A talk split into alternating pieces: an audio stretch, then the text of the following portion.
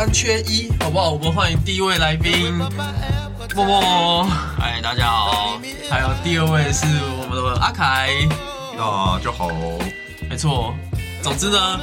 呃，持续了几周以后，我都跟瓦卡完全对不到任何时间。有瓦卡在的时候，我就不在；有我在的时候，瓦卡就不会来。没办法，已经闹内讧了。心结啦，哎呀，这个就是任何任何兄弟都是这样，不管是兄弟也好，也会闹这个内讧，对不对？像我们今天的这部《假面骑士》呢，他也是在讲这个兄弟内讧的故事。哦，是这样吗？其实我也没看本传，所以我也不知道。对 对，后期会这样啊，但是我只让你们看前面两集，还没有那么的兄弟内讧的关系。但是从那个前面那一两集，多多少少有带到他们过往的一个承接。不过因为阿凯只有看第一集，他没有看到第二集，就是他们有点分歧的那个路上面。不过第一集我就有看到一点端倪了。我有点端倪，他在那个好像他的房间还是巴士上面，是不是？哦，回到他那个巴士上面就有。OK，好，那今天我们的主题就像标题所写的，就是《假面骑士 Break 上这个十八禁版本的这个作品集哈。不过在这之前，我们还是先聊一下关于这个英雄片这个话题好了，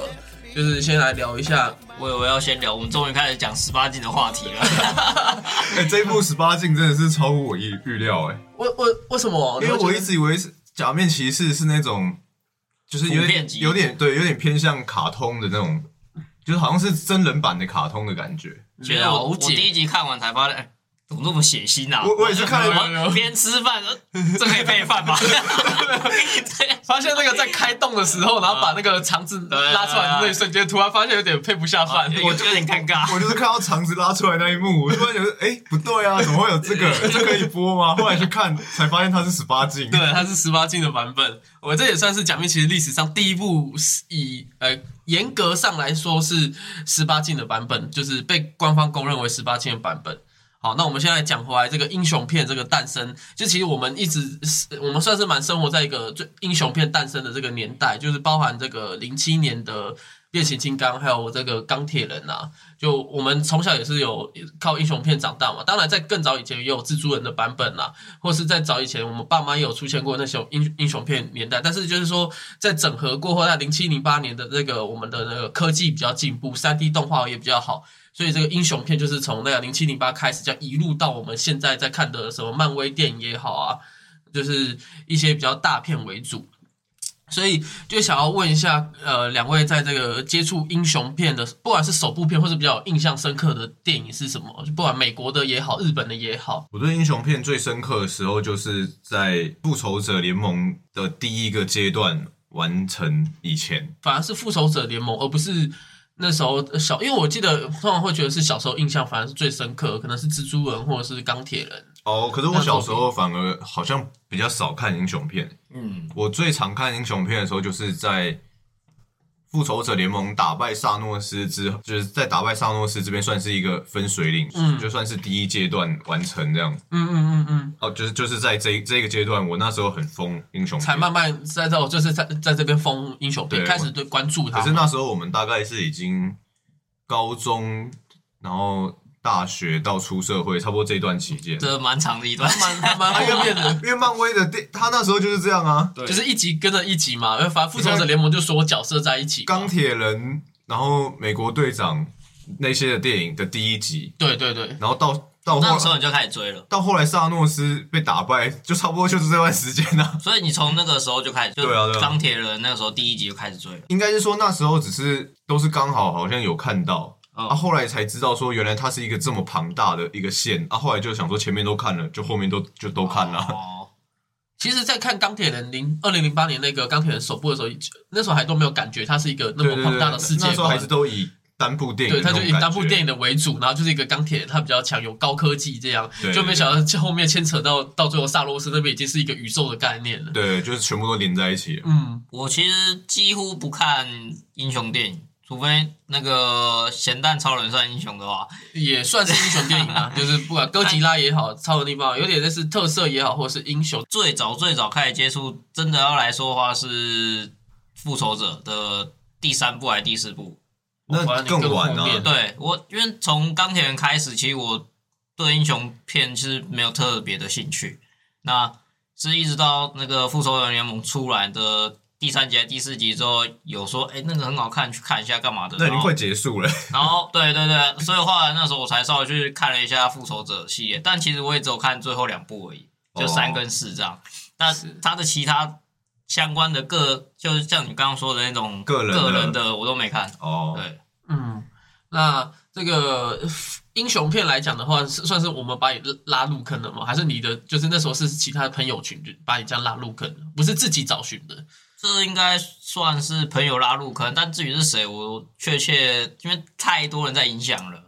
反正就是整个生活圈都有被影那对，个因为毕竟。那那一下那一阵子就是很风靡这件事。对，那一阵子就是漫威的天下。对，然后那个连隔壁的也开始玩什么宇宙了。DC DC 宇宙啊，，DC 发现那个很可惜，DC 没有办法那个对对对，DC 失败，好，然后其实英雄片我觉得不止啦，不止我们美国，我们刚刚都讲美国嘛，那日本的部分也也有你说的像咸蛋超人，还有哥吉拉也好，还有超级战队、假面骑士这一些作品。台湾其实台湾也有所谓的英雄片，就是我们二零零五年看过的终极系列，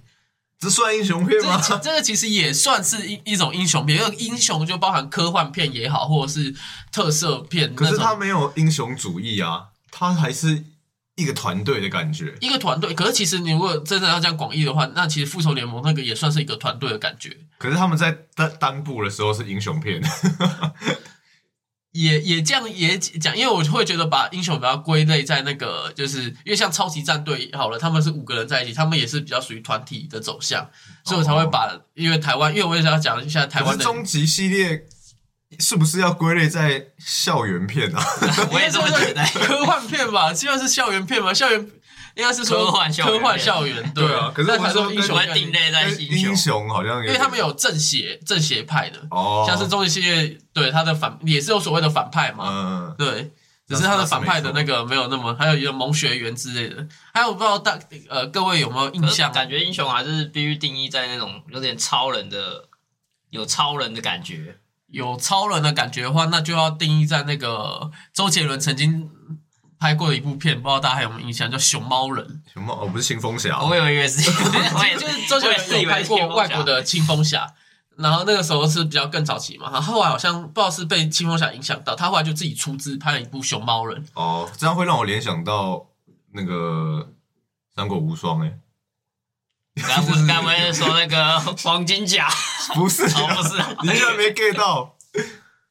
我们以前打的那个真三国啊，真三国姓常的另一个啊，哦，你说有一有一个熊熊猫人人，对啊，这个我 OK，好，这边可以剪掉了，好好好，OK，没 get 到失败没。错，没 get 到。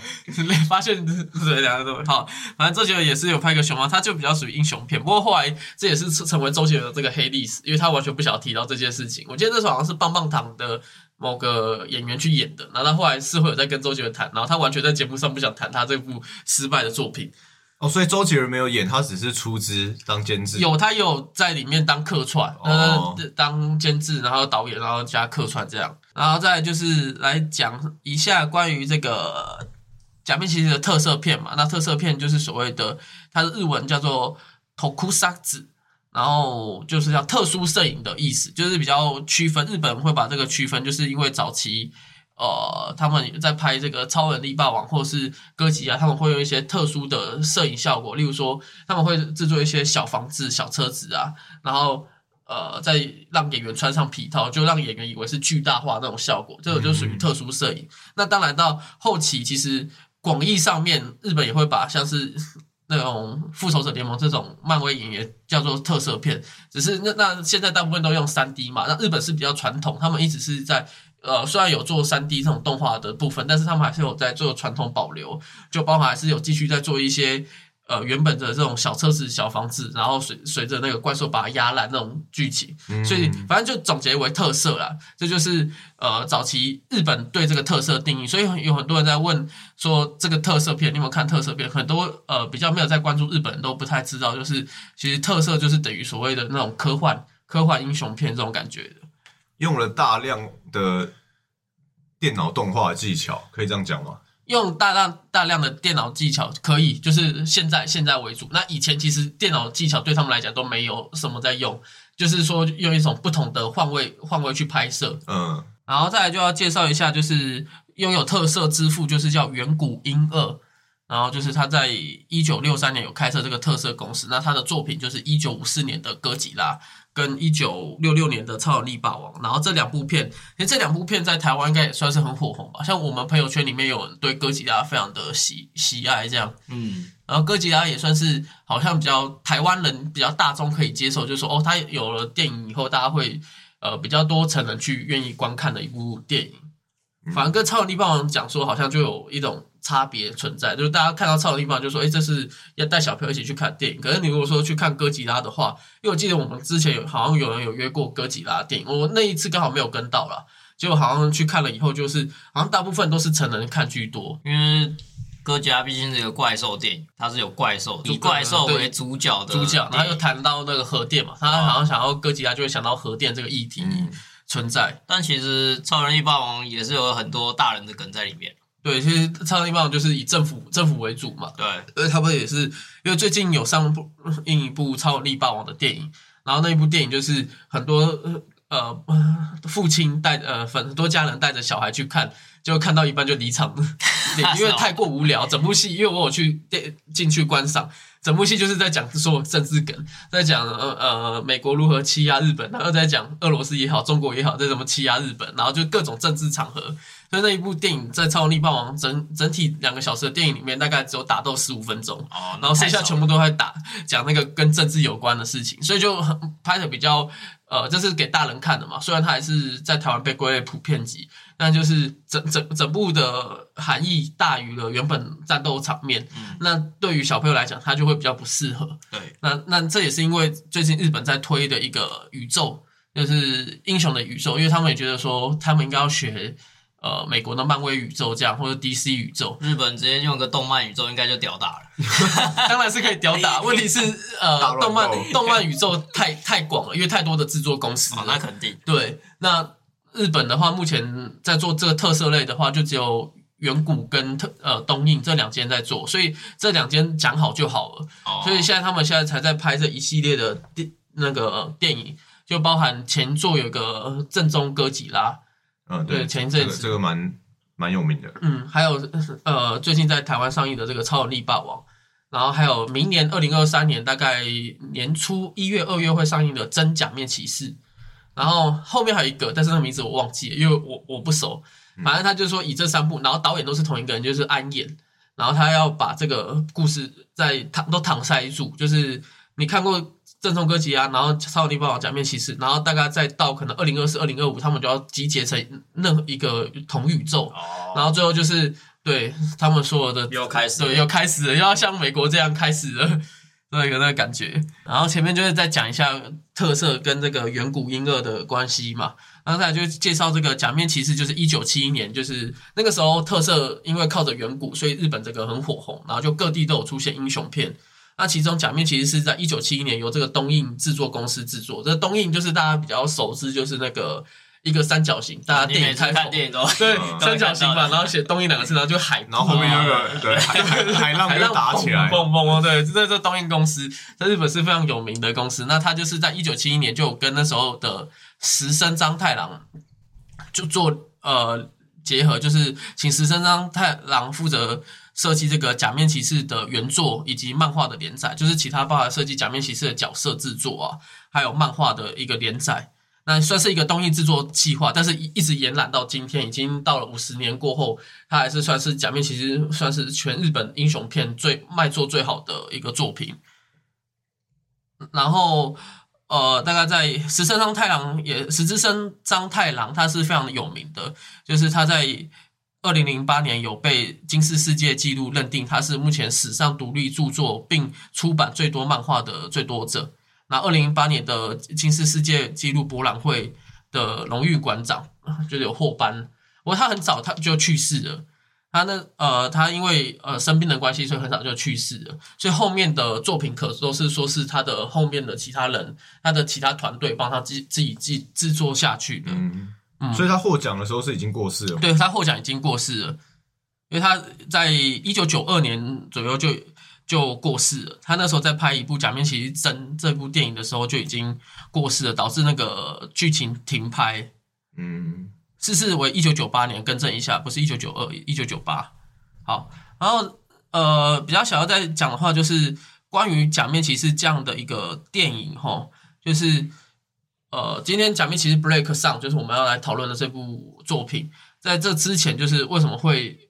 这这这部作品为什么会变成十八禁版本？其实是出自于这个石之森张太郎这个老师呢，他就觉得说他的旗下作品已经有非常多，就包含超级战队也好，还有他画的之前画很多漫画，然后还有一个他的假面骑士，但是他就觉得说他需要有做区区别，因为从以前虽然我们现在的观念去看以前的假面骑士，也会发现他蛮血腥的，但是呃，在那个年代里面，算是还是拍给小朋友看的，所以自然还是有被区分开来。他那时候就认为说，他的作品底下不应该全部都是以子宫像，子宫像就是所谓的儿童像，嗯，给这个小朋友看的，应该也要有一部是以大人为做。所以他在一九九二呃二年的时候，那时候就尝试把他的假面骑士去有跟东映公司讲说，他想要拍部以成人版为主的假面骑士，就是叫做假面骑士真，就是真的的真，真假的真。结果他只有拍一集的时候就过世了，就非常可惜。所以后来那部作品就完全没完成。如果有去看那部电影的话，会发现那一部作品到最后就是一个，它原本是一个序章的开头，就就突然就完结了，因为哦过世了以后就大家整个都大乱。然后也不知道该怎么办。就赶快写个结局，然后赶快草草拍完的感觉。其实那个结局比较算是，就真的是序章的结局。他拍完以后就感觉有故事要再拍个五十集，结果就没有办法。嗯，对，最后制作公司就停掉，然后也让这部戏也只有一集。那这部戏它也算是比较血腥，以当时来讲的话，它也是历史上假面骑士第一个没有腰带的骑士。然后他的战斗方式的跟杀怪兽的方式，就跟这一部假面骑士 Break 上蛮像的，就是你要把那个怪人的头给捏开来啊，然后把里面的心脏取出来，就就不是用那种什么踢一下，然后就整个大爆炸嗯那嗯，种画面 来来代替。对，大家会应该会比较有印象，就是这一个东西对。，没错，每次都莫名其妙就会爆炸。甚至很多人还在讨论说，怪人每个人怪人体内到底是装定时炸弹还是装什么？就踢一下会爆炸，明明就是肠子这样，那些人体构造都跟人类差不多，怎么会吃擦一下就爆炸这样？OK，然后后来呃，假面骑士真这一部戏结束了以后，就是比较可惜，就是后来的制作公司在重置了假面骑士。但他们依旧会放在儿童向的原因，就是一个最主要的大人的因素，就是因为玩具嘛。嗯，就玩具这个产业是一定要被顾及的。不一定哦。我有认识一个朋友，他是大人，他也是一直在买玩具。是啊，是啊，是啊是啊他所以所以后来不是，玩具公司也不是你，那 是还好还好还好，最近 最近花钱比较少呃，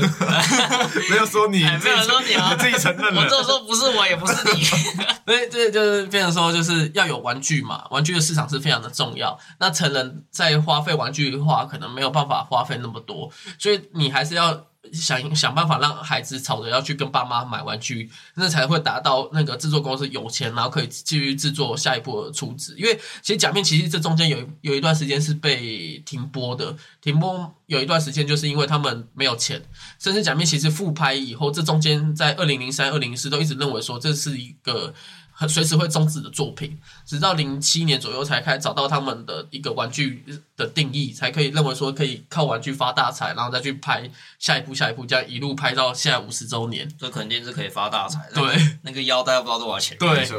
以假面骑士系列就是全日本那个什么在卖东西里面卖最多的。对，其他战队啊、超能力霸王都没有，超能力霸王甚至快要被腰斩了，原因也是因为卖太少。因为他们就只卖鸭蛋而已啊。鸭蛋一颗了不起，给你二十块嘛。五十年过后了以后，就是他们也开始在讲说，哎，他们已经有多余的那个资金了，所以可以拍摄一些呃不同版本。所以像刚刚就是制作方公司东映就有想说，那既然都五十周年了，找三个方向，就第一个就是拍摄我刚刚说的暗影宇宙的假面骑士，然后第二个就是我们今天看的这个假面骑士 Break 上。然后还有第三个就是漫画版本的假面骑士，那漫画版本的假面骑士也算算是偏向十五加或十八加的，就没有，因为它没有受到那个电视台的那个审查嘛，所以它就可以画的比较血腥一点。那像这一部我们看这个也是网络剧，它也不是会在那个电视上播的，所以他就可以当然理所当然的比较血腥一点。嗯，然后就讲到说关于这部《假面骑士 Break 上的一个作品哈，制作人白仓去找了这个导演白石和弥这位来制作这个《假面骑士 Break 上这部作品。不过白石和弥就是我我今天我不知道两位有没有听过白石和弥这个没听过没有没都没有听过吗？对是不是他有一些变代表作？他有代表作，其实在日本的代表作蛮多，也都有获奖，但他获奖都是获那种什么蓝丝带奖啊，就不是获那种主要，就像我们的金马奖，他不会获，他会获得那种什么比较类似呃有隐隐含在在的那种作品的奖项，那他的代表作有哪些是我没有听过的？像那一夜啊，或是那个母猫啊，还有极恶刑警啊，就这些作品。可是这些作品所有的拍摄，它都是比较拍摄日本的社会底层的一个电影，所以，所以我们平常比较不会再看，因为我们拍看的日本的电影，好像大部分都是比较属于商业大作，对商业大作的。像柯南也像商业大作，也不会拍到柯南的被害者的故事。他们那种对他们就是在演那种被害者的故事里面是有多么底层的，多么被压榨的。那不得不说，白石和弥在日本，它并不像是一个呃极具呃反差，像像我们台湾人在讲九把刀，有些人就觉得九把刀很糟糕，有些人就觉得九把刀很棒，拍拍出来的作品都很好哭之类的，就是有就是呃大好大坏，但是大部分嗯他的作品以他的电影来讲好，我去找他大概有拍十部到十二部作品，他的 IMDB 大部分都平均在落在六点四六点五。他就没有办法把作品都拍到七七分以上，只有一唯一一部在六点九跟七徘徊的一个作品，所以他这一部呃《假面骑士 Break 上》这一部作品 IMDB 来到七点六，是他目前所有电影加电视剧里面最高的一个成绩。对对对，不知道是靠着假面骑士 IP 或还是怎么样，就是他这这这部作品至少算是他人生中最高峰的时刻。以你这个忠实的假面骑士粉来说，你觉得让你打分数的话，你会我会非常，我给这部分数也是非常高的。但是其实很多假面骑士粉是不买账的，是哦？对，因为假面骑士粉会认为说，第一个它是改拍原本的过去，就是以前就有一个假面骑士叫做 Break，嗯，它就是一个 Break，它等于是有点类似重启做，可是你把重启做几乎是把里面的经典的元素都拿掉，哦，对，那这样的话，然后再重新拍一个要点，就会觉得大家都会没有办法接受这这件事情。就就像是对你你重启蜘蛛人嘛，然后蜘蛛人到最后翻拍以后，哎，啊怎么都跟我以前看的不一样，然后你留下来的作品，呃，就是只留下那个空壳的角色，然后其其他里面都有大洗牌，就像是那个漫威最新的蜘蛛人，没有那个 Uncle Ben 被杀的画面，我到现在还是无法释怀。啊，那个叔叔被杀，那个叔叔被杀，然后跟他讲说能力越强责任越大。嗯最新的漫威的就把它拿掉了嘛。对他漫威的作品就比较偏向欢乐向，一直在帮助其他角色我到现在久久无法释怀。我当初进去看电影，我就说：“哎、那个 Uncle Ben 要被杀第三次了，因为他是重启第三次了。”对啊，对啊，对啊，结果。结果没看到，我那时候出电影院超气。哎、所以那时候在蜘蛛人的一跟二里面，他都有被杀，就是第一版跟第二版都有被对杀。再来就是这个白石和弥，因为大家如如果有在看这个第一集，呃，其实呃默默有看第二集嘛，就是可以看得出来，这是一个政治非常鲜明的一位导演。他确实在每一部作品里面都会扣在扣在政治这个环节里面，所以基本上这部才也会被一些人抨击说，呃，因为这部其实有点在影射安安倍首相嘛。啊，那这一部安倍首相又在刚好那么刚好的去世以后，然后完成这部作品播放，所以有些人在扣分的环节是扣在说，嗯，你把安倍制制作一个邪恶的角色方，然后是不是不尊重他这样？但但确实这个就是历史上总会发生的故事嘛，就跟如果是突然谁谁谁去世以后，然后去拍一个他嗯以前过往那么邪恶的啊，对，只能说巧合。当初这个白石他其实有在讲说，他原本就是在拍这种那耶那种底层的故事以后，然后制作人白昌勇找他，然后就说你愿不愿意拍摄一部十八禁版本假面骑士？因为他认为说，你既然有拍那么多社会写实、黑暗写实的故事的话，那其实这一部还蛮适合你的。嗯然后他也是思考了一下，他就想说，好，那我们就接接看，因为他有说过他自己很喜欢超能力霸王，可是他却觉得假面骑士一直以来他都没有办法在心中就是把他的那个提升，嗯，所以他有就就是有看原作 Break 以后，然后他有再稍微改变一下剧本，然后才来拍这一部。那当然就是好坏，就像我刚才说的话，有些人就会觉得不好。再来讲一下就是这一部的剧情的简介，因为我们也就只有看第一集跟第二集嘛，那就来 来聊一下关于这个假面骑士第一集跟第二集，就原本也。第一个是时间不够，如果叫你们看十集，你们可能今天就只剩下我一个人在讲这个故事了，大家都看不会来，也聊不完 也啊。聊不完。对了，对了看，司机这个可能是下个月的事。我可能喝两个小时特别片还讲不完，然后所以就是稍微来讲述一下这个故事，然后来大家感受一下这一部呃电视剧的感觉。那其实这部电视剧就在讲说这个它的所铺设的世界观，就是怪人与人类生活在一起嘛，然后人类无法接受。跟怪人一起生活，然后所以抗议者，那一边就代表着怪人抗议的团体，那另外一边就是由怪人，大部分都有怪人组成那个反对歧视怪人的团体，在街头抗议着。其实就很像我们日常生活中，呃，尤其是美国嘛，美国那个抗议黑人文化这个来讲，就很像是在影射这个种族歧视的部分。对，只是他是用怪人来做一个呈现。然后我们男主角只是在第一集的时候，就只是吃完他的午餐，然后走在街头，不不管这些三七二十一的做主，突然就被哦 不是，突然就会撞到了，那 一部 突然就被截了，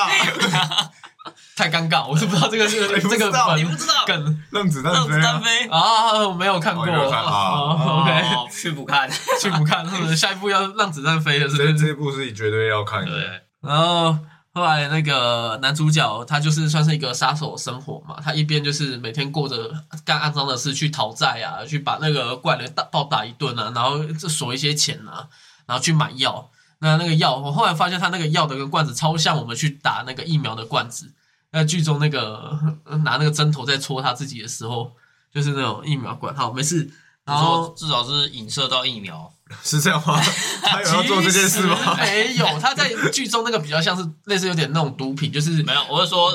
你的想法是影射到疫苗。哦哦，OK OK，然后就是有接到任务，就说要暗杀一个少女，那这个少女就是我们的女主角，那她就是一个呃算是英文很厉害的人，然后可能像是环保大使这样。其实她英文还好，因为她讲到后来就开始讲日文了。哦，真的吗？我没有注意，我没有注意，我我只是前面觉得哦他在讲英文，他开头那个演讲，他前半段是讲英文，可是后半段开始讲日文啊。那 我还真的没有注意。这就是所谓的日日，所有人都精通日本语言，不知不觉变成日文，我也不知道。，他在联合国讲，不管前面的外国人，反正我就只要前面一段秀一段英文，然后最后就讲我的日文。好，OK，然后后来这个少女她就是算是在联合国演讲吧，然后取得日本政府，然后跟日本政府高层见面，就说谢谢你帮那个在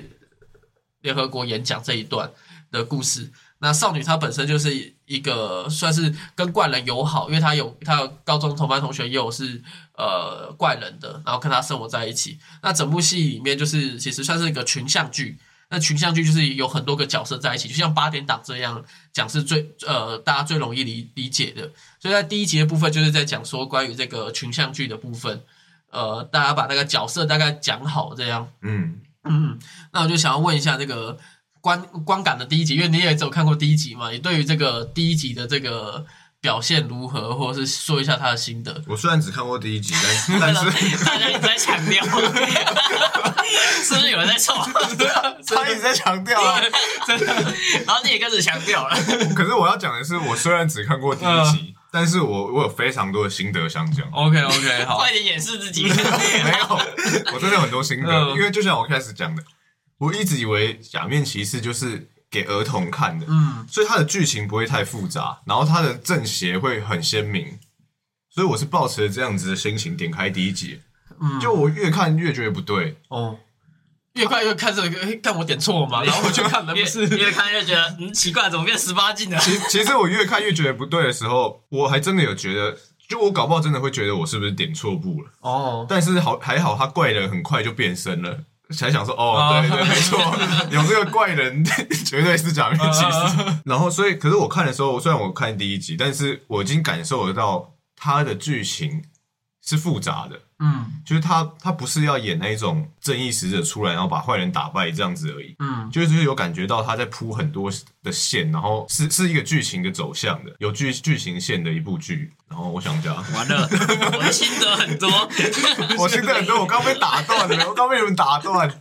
哎，我忘记我要讲什么了。刚开始看的时候，看到那个有三个人在改造那个小孩嘛，啊，对，前面的就开头的时候，我那时候其实是觉得有点尴尬，就是、就是他们在讲那些，听不懂，看不懂。就是也不是看不懂，可是就是你知道说这是他们世界观，他好像说拿一个什么什么知识石头嘛，然后放到他的体内，然后大家很紧张什么，嗯，可是你在我在看的时候，我就会觉得说，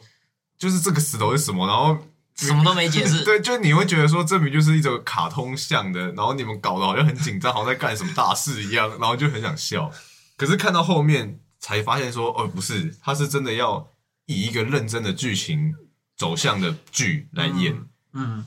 然后又看到就是很多像刚刚说的那个社会的对立面。对，我觉得以台湾最近我看到我直接联想到的，不不是你说歧视黑人什么，我直接联想到反而是前一阵子的那个同性恋同同志的，对，啊，因为就很很刚好就是。也有一群反对的人会上街头，对，也有一群支持的人会上街头，就是我觉得那个状况非常的像，我也是想到那个地方。嗯。对，所以就是在看这部剧的时候，会完全影射到社会，嗯。不会觉得它就是演给小朋友看的东西。嗯。然后它的动画，我觉得其实也做的不错，在变身的时候，嗯，但是变完的时候有点差，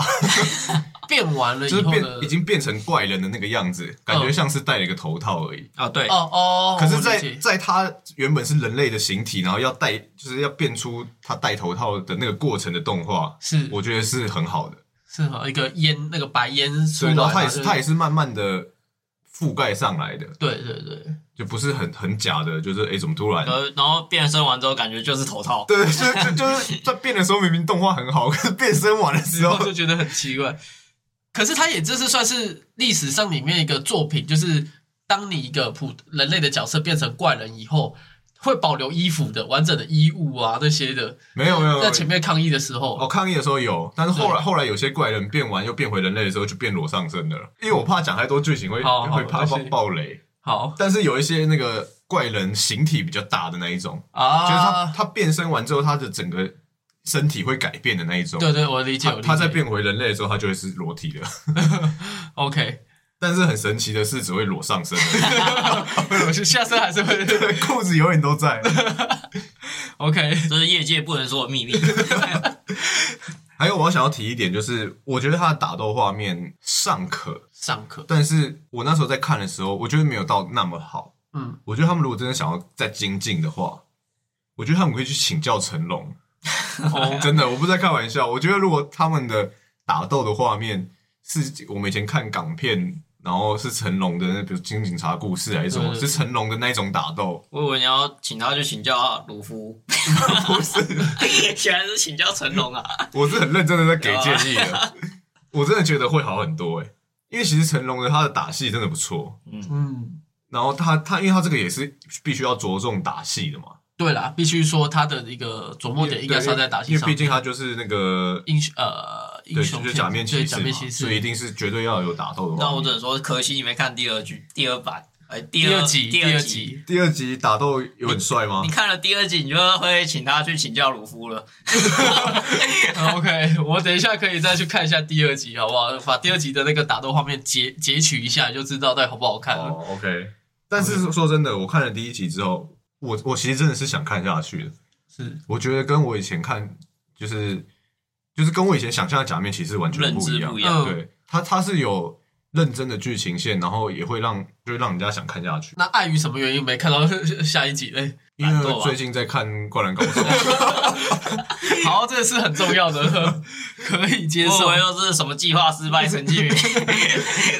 哎、那在那个英，我请教一下，就是你在那个，你刚刚有说到统治台湾的台统治，就是你有参与，你之前是当过警察嘛？嗯，那你在参与这种呃正反两面的一个游行，应该也有参加过一些就是游行，你要去管秩序的。那你面对如果看到那个里面角色有个警察角色，他就是专门在那个推开两边，让两边不要冲突。你会想说，如果是你在里面的话，怎么去排开万难？就是排哦，我看到这边的时候，我真的有很多想法。哦你现在你现在讲，我才想到，嗯如果以我们实际真实的状况来说的话，我们是不会让两个相反立场的抗议团体在同走在在同一个街道上，哦，他们他们可以在同一天抗议，但是因为抗抗议的人，他们都要先缴交那个陈抗的那个一些类似计计划划书给书了解给那个政府嘛。了解，如果他们的那个路线有重叠的话，就是会会请一边改道，或者是说觉得会协调，嗯，嗯。不不会让他们这样子遇到。我觉得，反而在我们是现实以台湾来讲的话，就是他们不太可能会这样直接冲突在一起。对对对，不会像好像演电影一样，说一一派的人在这边，然后有有一大堆人马，然后另一派在街道另一边，然后越走越近，这样不会、啊不会有这种状况发生。呃，然后我觉得那个警察开枪也开的很奇怪，就是那个怪人已经在求饶了，他为什么要把他射死啊？可是我觉得那个警察有点当下是害怕那个感觉，因为这个又是讲到那个就是前一阵子美国那个案子，我会觉得说，其其实那个警察是害怕害怕那些怪人，即便他们在求饶，在他的角色里面，他就是认为说他在挣扎，所以才会开枪这件事情。哦就常常不是有看过什么很多黑人已经就是双手都已经举高，然后警察还开开个十几枪，嗯就他有点影射是那个国外的那个执法过度这一这一部分。，OK，那那这样就说得通。嗯，不对啊，他的学长嘞，他的学长不会出来救人的、有一有一个有一个人拿着枪，然后很害怕在那边乱开，我就不信有人敢上去阻止他。从后面把他架住啊！你是他的学长哎、我觉得我觉得这一段是算合理，因为实际的状况，如果真的有一个人，然后他你也不敢，对他很害怕在那边乱开枪，即便他是我同事，我也不敢上去阻止他。你不要等下中弹就是你自己。对啊，这个我觉得合理，这个这个我给过。，OK，他拿着枪的时候，确实没有人敢接近他。好，默默了，默默对于这个第一集的一个感想。对，其实我应该可以连直接说两集、啊。好，那我们就直接讲一二集好其实。以这个感想来说，呃，大部分跟阿凯是蛮接近的。那最主要就是他一开，我一开始对这个假面骑士的认知，对，那么血腥。就是认为说哦打斗完以后，然后就结束了这个过程。对，但我觉得我们一直讲十八禁，有人会以为是很色情，所我以我换一个形容词，没有那么血腥。对，其实那个时候我就想说，哦，我就边吃饭边看，那 看一看，发现等一下好像不太对，这可以配饭吗？最主要我觉得有一个核心的点是，我对假面骑士的认知是它会有个腰带。对那其实我到看了这部剧才知道，原来他是在一个怪人的设定设定的里，面对他他的大范大大范围大剧情观来说，对它是以一个怪人的世界在在剧进行这个故事的。嗯那我一开始就想到一个动画是《银魂》的动画，那它也是类似的概念，这样，只是它没有那个腰带。嗯那所以这剧剧情继续看下去，看到第二集后，两位主要主角都出来了。那这部也会有让我继续看下去的东西，我觉得是在于他诉说故事的能力有蛮多秘密在里面的。那但我是不知道有看过原著的人是不是已经都知道很多剧情。至少以我这个突然刚进去的人来看的话，我觉得他背后的一些故事反而是让我让他继续看下去的动力。嗯，就他伏笔有在埋啦。对他，他其实已经慢慢有在在把那个伏笔给埋下去，会让人想要知道后面到底发，或者是五十年到五十年前到底发生了什么事。对，嗯因为第二集其实，在那个一开始就是在讲五十年前他们的种他们的祖先，那么呃不是他们上一代也发生了对那某些事情。同时，他还有那个什么创世神吗？哦，对，创世神创世神的提炼嘛，这个故事也是一个蛮想蛮让人值得大家会蛮继续想要看。让人想要进去了解说他的故事背景到底是怎样的。嗯，对所以其实我自己看完，虽然它是比较血腥的，但我确实是有想要继续看的感觉。嗯，OK。那我自己对于这一部剧剧是非非常的完美。第一个是因为我没有看过原作《假面骑士 Break》，所以我对于他这这一部戏我是感到非常的满意啊，就包含他在一些社会议题的探讨。然后因为包含我已经是把十集都看完的人，所以我也知道他的结局的发展是怎么样。那也是比较偏向我自己个人喜欢的一个，就是我从以前到现在讲一些电影啊，面对一些比较有争议的电影，我都会觉得说这一些电影在你们认为说会比较普通的，我是个人是比较蛮喜欢的。好，那来讲述一下这个一二级的感觉，就是我个人认为说，我反而觉得讲一下小缺点好了。小缺点就是，反而我觉得腰带是一个有点突兀的感觉存在，就是因为其实每个怪人他在呃，他之所以会变成那个怪人的话，其实因为有些人怪人就是没有腰带嘛，那只有男主角他们那边有腰带，我个人是觉得有点反而是不合适的。所以第一集实际上是怪人也会有腰带。其实应该是说，实际上是怪人有没有腰带这一点是没有必要存在的。哦我觉得他没有腰带会比较让我没有那么的去分心所以所。以这一集到底有没有那种就是人类然后有腰带的那种假面骑士的人？有啊，就是男主角啊，就你可能没有注意，就是男主角不是也是怪人吗？他也是一个怪人啊，他那他他就是男主角，就是所谓假面骑士啊。哦，对，只是只是他当下在被打的时候，比较没有显现出那个腰，带。我我看到他有腰带，你有腰带我我的意思说没有那一种就是。我们以前对假面骑士的想象就是一个人类，然后他就是挂上腰带变身的那一种人。嗯，还是有腰是有腰带的，有腰带的。人可以他是会自自己启动的，他会自己他身装在里面，然后他会自己启动的，这要看到后面集数才知道他会自己启动出来，然后变变身的，所以不管怪人或人类都可以使用，如果他可以使用腰带，他都可以他都可以获得能力。他都可以获得能力，对、哦，对，但是只在这部剧里面只有特定几个，嗯，所以其实这个其实是比较有点我自己在看有点分心的剧情，因为我觉得说有没有腰带其实都 OK，因为你们都会变成怪人嘛，那你们变成怪人的话，你们可以直接变，不需要腰带这东西。嗯那总总结我会觉得这太过大的因素哦，因为要卖腰带。我也突然想到一个，就是因为我在神魔之塔，他曾经有跟假面骑士合作，对，然后我看到两个猪叫，一个叫 Break 吧，呃，对对对一个叫，影月嘛。对，没错，就是我回去查一下，我神魔之塔的角色看起来长得跟他变身的一完全不一样。完全对不太一样。你会发现说，哎，怎么这个东西？他们后来因为他们会有 A 型态跟 B 形态，但后面几组他们会比较类似于那个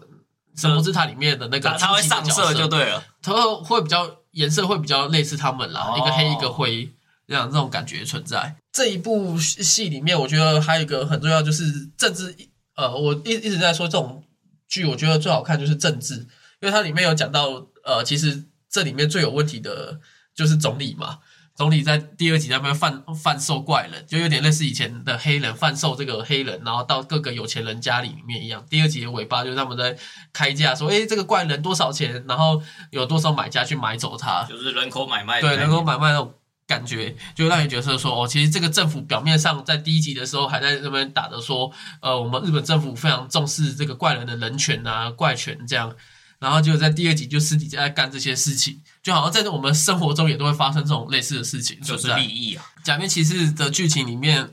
嗯，群以群像去表现，我会觉得非常好。那就是虽然男主角在一二集没有看出来他，呃比较没有看出来，大部分都聚焦在女主角身上跟这个漫上面，但是后面几处会慢慢把他们都显现出来。好，呃，差不多在这个剧情的讨论，我们就到这边稍微告一段落。呃，再来我们要讨论一下，就关于这个这个里面很大的议题，从一二集就看出来，就是种族的这个议议题讨论嘛。那我们过往的在讨论电影里面比较没有在讲这个种族歧视这一部分，也是因为我们台湾比较没有在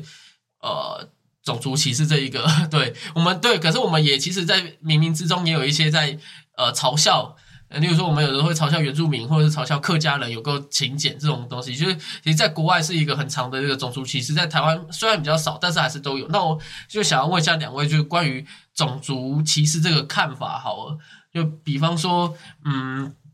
你面对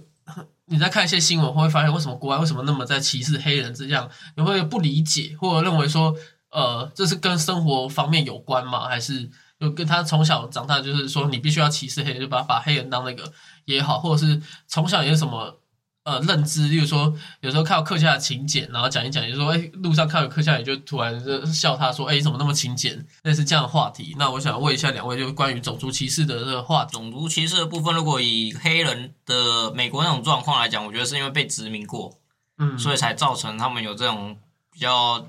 诶对对立的状况。嗯那台湾是被好多个殖民过，所以所以好像比较没有关系。这样其实我们是被歧视的人啊，对啊所以我们不会去歧视别人，重点是 好没有人可以歧视，因为我们就是被歧视。好笑的是，黑人中总有在总是在那边喊说白人歧视他们，白人歧视他们，但他们也歧视黄种人啊。对他们其实好像蛮然后尤其在一起的部分都是黑人在攻击黄种人然后人。黄种人因为没杀嘛，但黄种人在跟他们说：“哎、你在种族歧视？”哦，没有没有没有没有，no no no no no。他们很害怕被喊说他们种族歧视这样，呃，黑人很害怕自己被喊。对他们好像反正就是大家也都说你不能讲黑人的什么什么，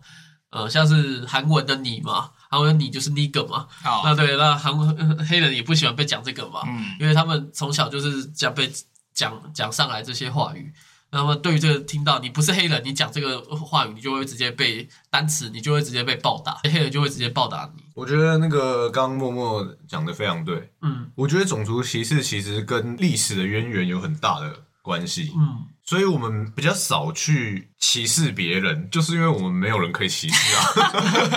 就是在这个历，听起来好可怜。当然，因为在这个历史的洪流当中，对。我们比如说以前我们也是被割让给日本的啊，什么我们都是被踢来踢去的那个，所以在台湾来说就比较可以接受各个，我不知道大家有没有这样感觉，各对。各种文化。可，是我觉得台湾很可以接受，不管你是美国人、欧美的人，嗯。还是日本人、韩国人，还是黑人，其实大家都还算蛮可以接受的。嗯，可是因为呃，因为我会想要带这个话题，是因为其实台湾现在目前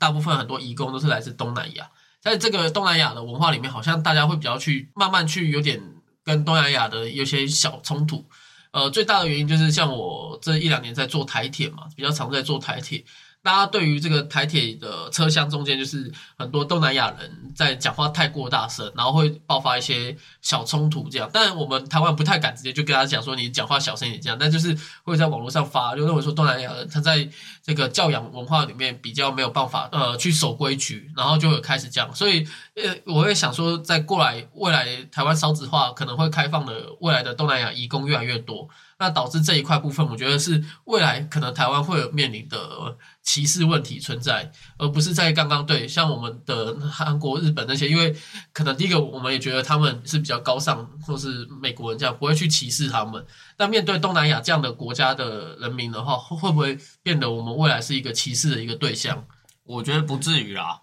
但会觉得他们很吵。是不是这个歧视？直接没有办法种族歧视的发言，没有啦。没有，这只是一个呃素质或者是文化水准差异。对，那他素质今天不好的时候，就有可能成为导火线嘛。但我觉得是还不至于，因为就以一个如果你以一个比较有素质、比较有文化的人自居的话，你自然就不会去跟他们偶戏杀，你可能就会退而远之了。你反而是选会选择退而远之的。对啊，我本来就不爱去去理他们啊，对啊，挑起纷争就对对啊，对了。啊，对啊。但你说歧视的话，我觉得倒不至于，还是我已经在歧视。对，其实我觉得其实歧视这个东西很难定义，就是这样。你不知道你的有时候像像默默刚刚他可能觉得说他他是在很客观的陈述说这件事情，就是啊，因为他们就真的很吵啊，嗯所以我讨厌的是吵这件事，嗯跟他们的种族没有关系啊台。湾人很吵，我也很讨厌啊。对啊，可是其实，在有些就是种族歧视的反对种族歧视的人里面，他们可能会觉得刚刚那样子的发言就算是种族歧视。嗯，嗯情绪勒索，对，所以就我是说，所以种族歧视这个很很难。